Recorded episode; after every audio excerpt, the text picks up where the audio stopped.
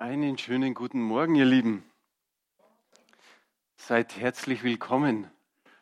Es ist immer noch irgendwie gewöhnungsbedürftig, nicht mitzusingen, aber ich glaube, was man so gehört hat, hat es gut geklappt.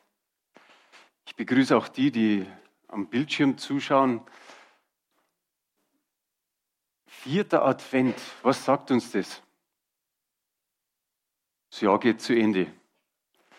Der Beckenbauer, was wird der sagen? Ja, ist schon wieder Weihnachten. Ja, in vier Tagen ist Weihnachten.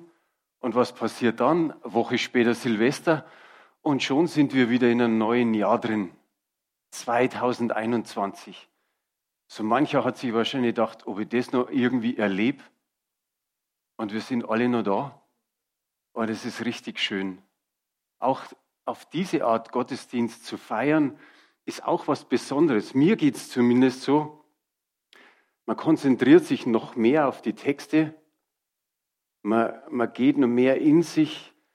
Man reflektiert es. Was, was sagt es mit meinem Leben? Was hat es mit meinem Leben zu tun? Und ich denke, das ist auch eine besondere Zeit. Wir nennen sie ja stille oder Stadezeit. Und im Endeffekt ist es mal so, dass wir sagen, okay, wir sind wirklich still, wir singen nicht mit, wir lauschen den Texten, wir lauschen der Lobpreisgruppe. Und für mich kann ich bloß einfach sagen, das tut richtig gut. Ich würde auch gerne am liebsten wieder ein bisschen rumspringen und, und laut singen. Aber andererseits ist es auch mal eine besondere Art und Weise. Und wie ich gesagt habe, auf einmal schauen wir, und es ist das Jahr 2021, der Januar wird so einiges mit sich bringen. Es kann sein, dass der ein oder andere sagt, okay, Januar ist, der Weihnachtsbaum fängt an zu nadeln und dann schmeiße ich ihn zum Fenster raus. Okay, und das ist auch meine Überschrift der Predigt. Der Weihnachtsbaum und warum wir den Tannenbaum aus dem Fenster werfen. Ein paar lachen, das kann sein, ihr habt es noch nicht gemacht. Vielleicht gibt es auch den einen oder anderen, der sagt, pff, Weihnachtsbaum einfach so aus dem Fenster werfen, geht ja auch nicht, doch, es geht schon. Ihr kennt es sicherlich aus der Werbung. Da ist es so eine Tradition von den Schweden, den Weihnachtsbaum aus dem Fenster zu werfen. Und ja, Mai, es ist vielleicht auch gar keine schlechte Praxis. Da hast du nicht die ganzen Nadeln in der Wohnung, nicht im Treppenhaus, du musst nicht alles zusammenkehren, sondern raus damit. Was natürlich immer gut ist, ist, wenn da noch jemand dabei ist, der unten steht und sagt, also es kommen keine Fußgänger, keine Autos, es ist niemand in der Nähe, jetzt kannst werfen. Das ist gar nicht verkehrt. Es gibt doch diese Schilder, Vorsicht Dachlawine, wenn mal viel Schnee da ist. Und vielleicht gäbe es für die Januarzeit so einfach mal Vorsicht fliegende Tannenbäume.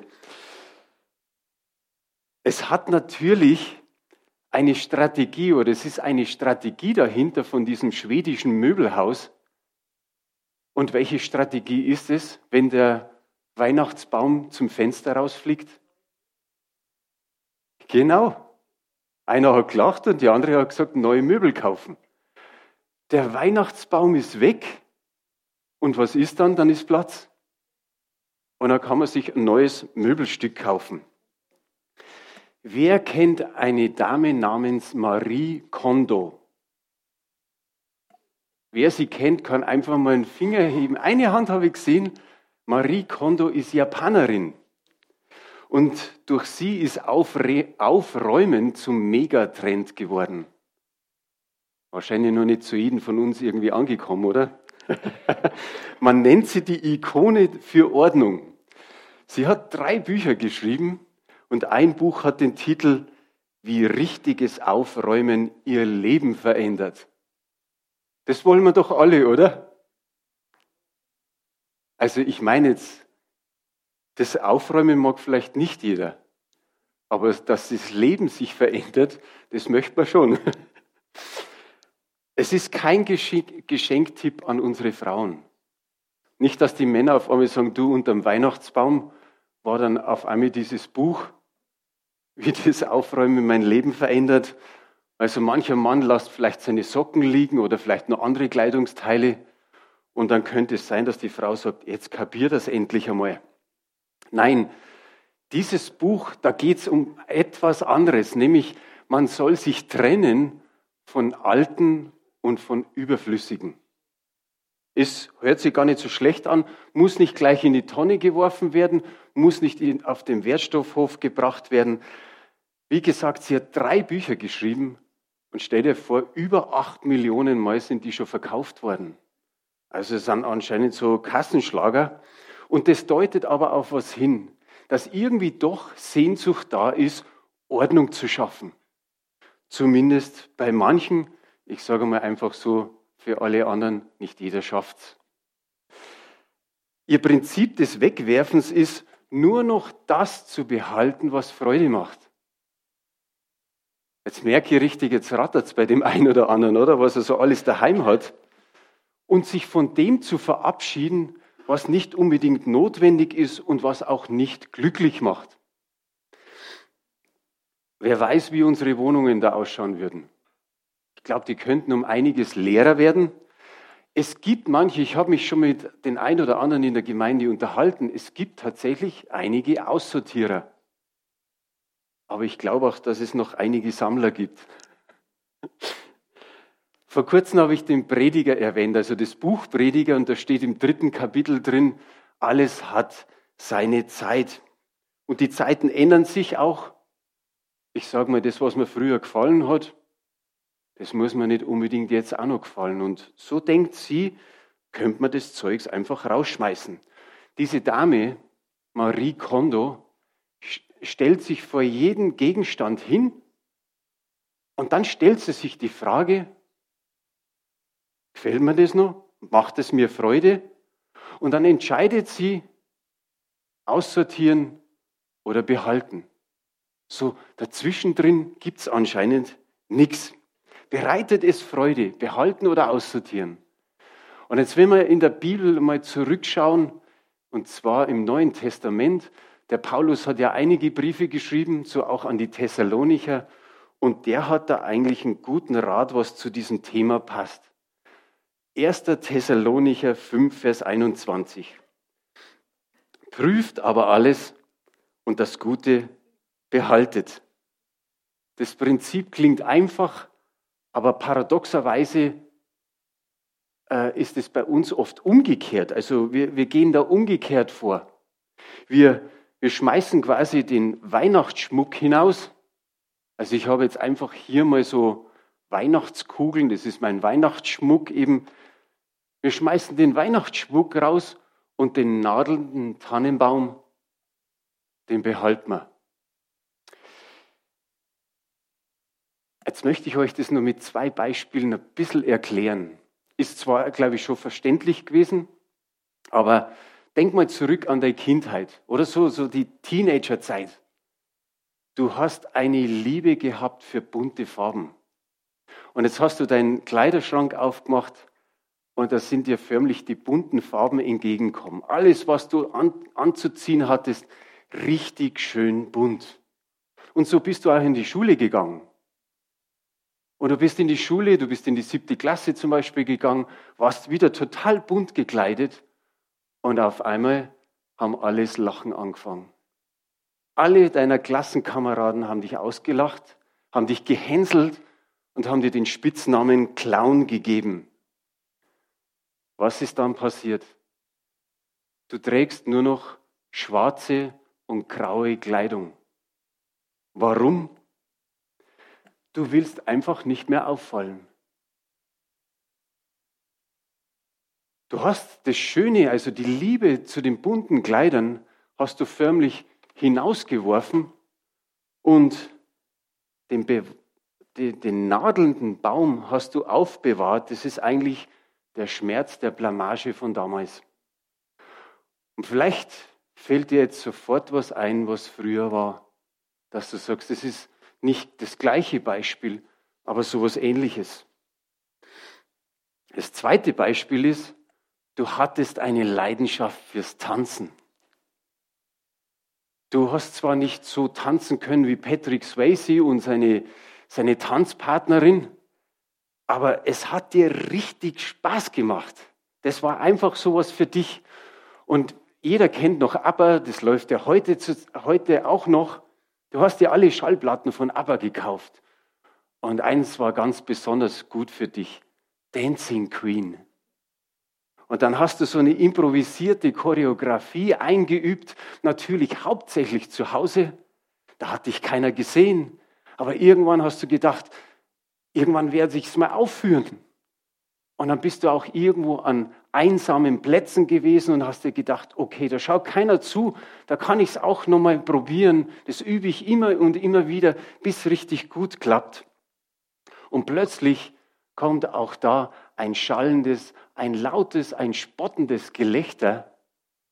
Und deine Kameraden und deine Freundinnen, die deuten alle auf dich und lachen dich aus.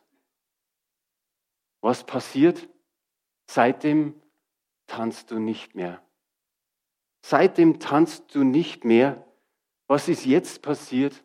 Du hast auch hier das Schöne, die Leidenschaft fürs Tanzen rausgeworfen zum Fenster und die Verletzung ausgelacht zu werden, also hier wieder das Pieksende, hast du, hast du behalten. Man könnte eigentlich da jetzt bei dem nadelnden Baum sagen, da ist der Schmerz, den du behältst, und bei dem Weihnachtsschmuck, da ist die Freude, die du weggeworfen hast. Wir haben noch eine Folie, es ist nur eine Überschrift, wenn der Baum Wurzeln schlägt. Ich habe da zwei Beispiele euch jetzt ja gesagt, aber ihr habt vielleicht das ein oder andere Beispiel, wo ihr sagt, das erinnert mich an früher, da habe ich solche Erfahrungen gemacht. Und wenn sowas passiert, dann kann es sein, dass es das alte Schamgefühl nochmal weckt mit mehr oder weniger großen Folgeschäden. Es wird schwieriger, wenn du durch Bloßstellung oder Verletzung mit Personen brichst oder in Beziehungen einfach, wenn die zerbrechen. Und manchmal scheint es leichter, dass du mit einer geliebten Person brichst, aber damit auch all die schönen Erlebnisse zum Fenster rausschmeißt. Was hat es an guten Erlebnissen gegeben mit vielleicht Familie, mit Freunden, schöne Erinnerungen, kostbare Begegnungen, man hat miteinander Lieder gesungen, man hat, Wünsche sind einem erfüllt worden. Und all das schmeißen wir raus. Und dann bleibt oft nur der Schmerz, die pieksenden Nadeln. Und es kann sein, dass der Baum irgendwann Wurzeln schlägt. Und was sind das dann für Wurzeln? Wurzeln der Bitterkeit. Wurzeln der Bitterkeit, wo, wo man sagt, die machen hart, die machen unversöhnlich. Und auch da hat die Bibel einen wunderbaren Vers. In Hebräer Kapitel 12, Vers 15 steht, Seht zu, dass keine bittere Wurzel unter euch Fuß fassen kann, denn sonst wird sie euch zur Last werden und viele durch ihr Gift verderben. In irgendeiner Form hat sicherlich von von uns allen so eine Erfahrung gemacht. Und dann sind wir verletzt und wenn uns später jemand erinnert, dann schmerzt es im ganzen Körper, dann sticht es im ganzen Körper. Da ist in uns was gewachsen, wie, wie die Bibel hier sagt, eine Bitterwurzel und dann ist alles andere als vergessen. Also da ist nichts mehr da oder da ist da ist sie, die, die Wurzel, ist alles andere als vergessen. Sie ist präsent und wir spüren wahrscheinlich noch denselben Groll von damals. Die Frage ist nur, auf wen hat diese bittere Wurzel Einfluss? Hat sie Einfluss auf den Verursacher? Ich sage mal jetzt einfach wohl kaum. Der weiß wahrscheinlich gar nicht, was er getan hat. Der, der merkt es vielleicht gar nicht. Aber es hat Einfluss auf uns selbst. Wir haben totalen Unfrieden und es hat Einfluss auf unsere Umgebung, auf unsere Lieben um uns herum, ob wir uns das bewusst ist oder nicht. Der Wunsch nach Frieden, ich glaube, da gebt ihr mir recht, der ist am höchsten an Weihnachten. Ich glaube, es gibt keinen besseren Platz, wo wir sagen, wir wünschen uns Frieden, inneren Frieden, als wir an Weihnachten. Und es ist auch ein guter Zeitpunkt, mal nochmal zu reflektieren, in sein Herz hineinzuschauen. Die Annemarie hat vor ein paar Wochen so eine wunderbare Predigt übers Herz gegeben. Welche Erfahrungen haben sich da gelagert? Und wir sollten diesen Erfahrungen die Frage stellen, bereitet es mir Freude oder bereitet es mir Schmerz oder Wut? Der, Rat von Paulus ist so gut, prüft alles und das Gute behaltet. Nimm dir Zeit an Weihnachten und ich glaube, das ist echt die beste Zeit. Einfach mal in dein Herz zu schauen, zu reflektieren, nachzuschauen, wo ist das Gute? Und wenn wir hier den Baumschmuck nochmal nehmen, das ist wirklich das Gute. Und nimm das Gute und eigentlich tun wir bei diesen Kugeln nochmal ein bisschen Watte mit hinein, dass sie ja nicht kaputt gehen, dass sie ja nicht zerbrechen, und wenn wir das Gute einfach anschauen, können wir sagen, behalte es. Behalte das Gute und den Unrat schmeiß hinaus. Nicht umgekehrt. Wir haben eine weitere Folie, da steht eben das von Paulus nochmal drauf. Einfach prüft alles. Unser Leben ist ein sowohl als auch, ein entweder oder. Wir haben Stärken, wir haben Schwächen. Wir können lachen, wir können weinen wir haben Freude, wir haben Trauer. Und oft geben wir erst die schwierigen Erlebnisse oder oft geben erst die schwierigen Erlebnisse und Herausforderungen einem Menschen den Charakter und auch den Erfahrungsschatz. Manche Erfahrungen, und da gebt ihr mir sicherlich recht, die möchte man nicht ein zweites Mal machen. Aber trotzdem, bei solchen Erfahrungen gewinnen wir etwas. Wir gewinnen innere Stärke und vielleicht gewinnen wir auch das, dass wir Gnade haben mit unseren Mitmenschen. Prüft alles heißt hier, kann für dich heißen, alles zu seiner Zeit. Da ist Trauer hat seine Zeit, Versöhnung hat seine Zeit, Loslassen hat seine Zeit, Abschied hat seine Zeit. Es ist ein Prozess und es kann sein, dass du sogar im Januar sprichwörtlich noch Nadeln entdeckst und sie irgendwie zusammenkehren musst. Aber du wirst im Prozess auch, wenn du da nachdenkst, noch den ein oder anderen Schatz bergen. Du wirst noch viel Gutes finden. Und um das geht's. Das ist wichtig. Von manchen Sachen kannst du dich wirklich verabschieden. Aber in deinem Herzen ist dann wieder Platz für Gutes und für Schönes. Wir haben noch mal eine Folie. Das ist der zweite Teil von dem, was Paulus da sagt. Behalte das Gute. Ist es nicht so, das Schöne am Aufräumen ist, wenn wir auf einmal was, was wir vergessen haben, wiederfinden? Du räumst deinen Schrank aus schaust rein und denkst, oh, da ist ein Chaos drin. Aber du nimmst dir die Mühe und ziehst mal alles raus und merkst, wow, da ist was. Da ist was, auf das habe ich schon so lange gesucht und da haben wir gedacht, ich hab's nicht mehr. Und genauso geht es mit unserem Innersten, mit unserem Leben, dass wir Erlebnisse wiederfinden, Begegnungen, die richtig kostbar waren und Erinnerungen. Gib diesen einen ganz besonderen Platz. Tu es nicht wie die Kugeln in, die, in eine Schachtel rein, sondern es geht da drin. Da gehört es rein, in dein, in dein Herz, in deine Lebenswohnung. Such das Gute, such das Schöne, das Kostbare in deinem Leben und bewahrst wirklich, wie ich da vorher erzählt habe, mit in Watte gebet, äh, gebettet, so heb's auf.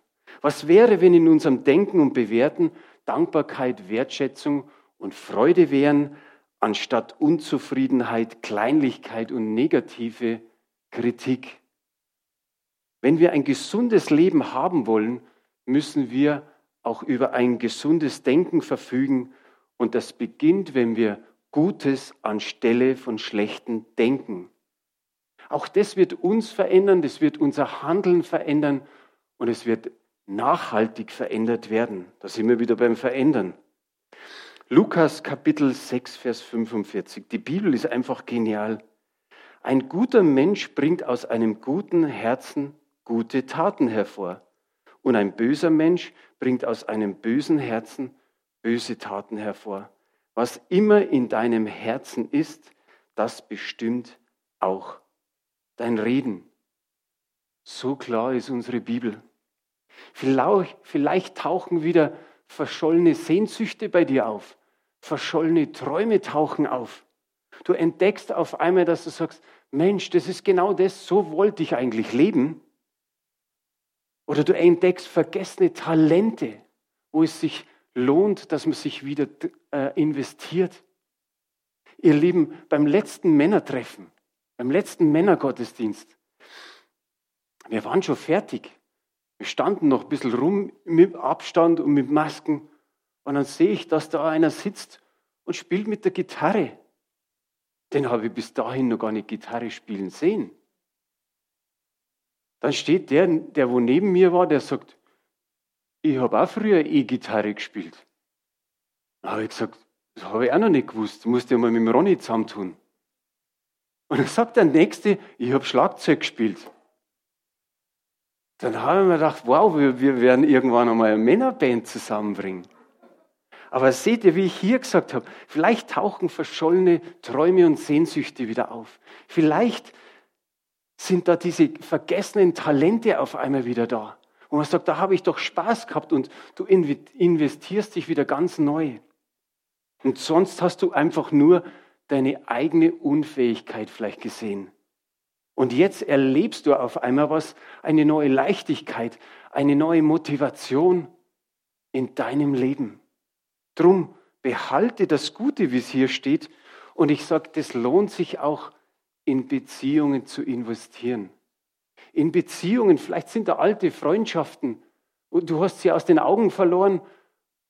Und es wäre gut, du machst vielleicht wieder den Schritt und nimmst sie neu auf.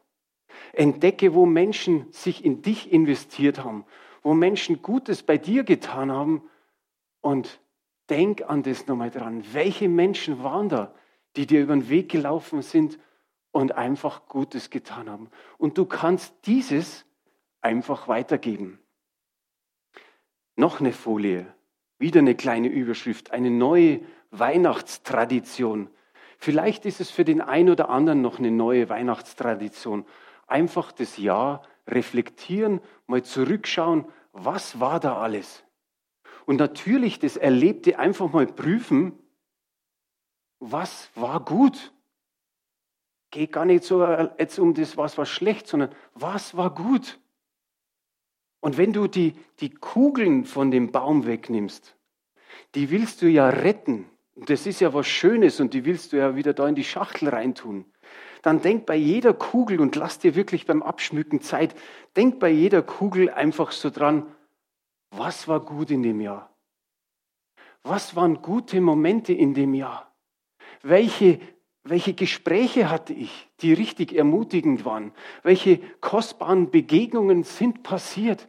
Vielleicht ist dir ein Mensch in den letzten Wochen begegnet, wo du sagst, das Jahr hat irgendwie nicht gut angefangen. Aber da war ein Mensch, der ist mir begegnet, der hat, den hat Gott geschickt. Den hat tatsächlich Gott geschickt. Der Mensch hat mir so gut getan. Vielleicht sind überwundene Hürden da gewesen. Am Jahresanfang hast du dir gesagt, wenn das auf mich zukommt, ich weiß, das schaffe ich nicht. Und du hast es geschafft. Vielleicht waren da irgendwelche Herausforderungen, und du hast sie meistern können. Das sind alles gute Dinge beim Abschmücken, wo du sagst, ja, und die merke ich mir. Die haben in meiner Lebenswohnung weiter Platz. Und mit dem Herauswerfen dieses nadelnden Tannenbaums dürfen auch unangenehme Erinnerungen vergeben, ausgesöhnt und aussortiert werden. Zum Schluss Vielleicht hast du auch schlechte Erfahrungen gemacht in deinem Leben mit Kirche, mit christlichem Glauben, mit der Bibel, vielleicht sogar mit Gott und du hast alles zum Fenster rausgeschmissen. im wahrsten Sinne des Wortes. Und jetzt auch an der Stelle nochmal wagen, das Ganze zu reflektieren. Waren da nicht doch gute Dinge dabei? Erlebnisse, die lohnenswert sind, dass man sie aufhebt, dass man sagt, wow, das will ich lassen in meinem Herzen. Dinge rausbekommen, Schätze förmlich heben, wo man sagt, wow, so schlecht war es im christlichen Glauben mit der Kirche oder mit Gott doch nicht. Und die helfen dir, Gott neu kennenzulernen.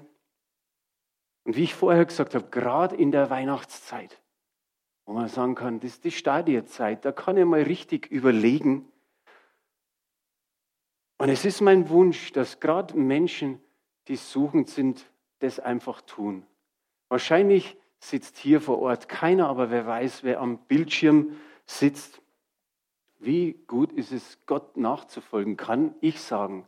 Können viele oder alle hier in dem Raum sagen, aber wie gut wäre es, wenn sie Gott nachfolgen oder wenn du Gott nachfolgst. Gott ist in Jesus Christus hier auf die Welt gekommen und deswegen feiern wir Weihnachten. So einfach ist es. Wir feiern, dass Gott Mensch wurde. Und er ist nicht gekommen, dass, dass er richte, sondern er ist gekommen zum Retten, zum Helfen und noch was, was wir alle schon meist, oder fast alle, die meisten erlebt haben, nämlich innere Heilung. Er ist gekommen, um unser Innerstes zu heilen. Und das ist es, wenn wir Jesus Christus ihn als Retter und als Heiland sehen, dann bekommen wir innere Heilung und wir werden ganz neu durch unser Leben marschieren. Die letzte Bibelstelle ist in, Matthä äh, in Johannes 3, Verse 16 und 17. Denn also hat Gott die Welt geliebt, dass er seinen eingeborenen Sohn gab, auf dass alle, die an ihn glauben, nicht verloren werden, sondern das ewige Leben haben. Denn Gott hat seinen Sohn nicht in die Welt gesandt, dass er die Welt richte, sondern dass die Welt durch ihn gerettet werde und er will auch dich retten. Und so machen wir es wie die letzten Male. Wir, beten ein Herzensgebet. Ich bete einen Satz vor und jeder kann einen, diesen Satz nachbeten. In letzter Zeit habe ich so viele Rückmeldungen bekommen, dass dieses Gebet verschickt worden ist oder dass Menschen dieses Gebet gebetet haben. Und das ist der Anfang mit Jesus Christus.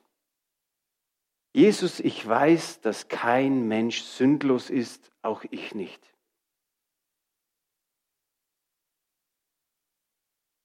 Ich weiß aber auch, dass du am Kreuz für meine Sünden gestorben bist.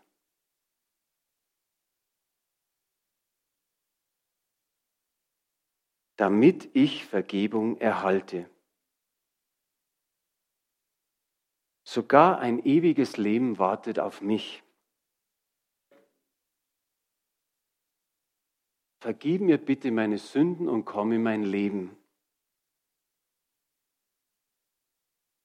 Ich nehme dich jetzt als meinen Herrn und Erlöser an. Und als den, der mich unendlich liebt und mich durch mein Leben begleitet. Amen. Vater, und ich bete es.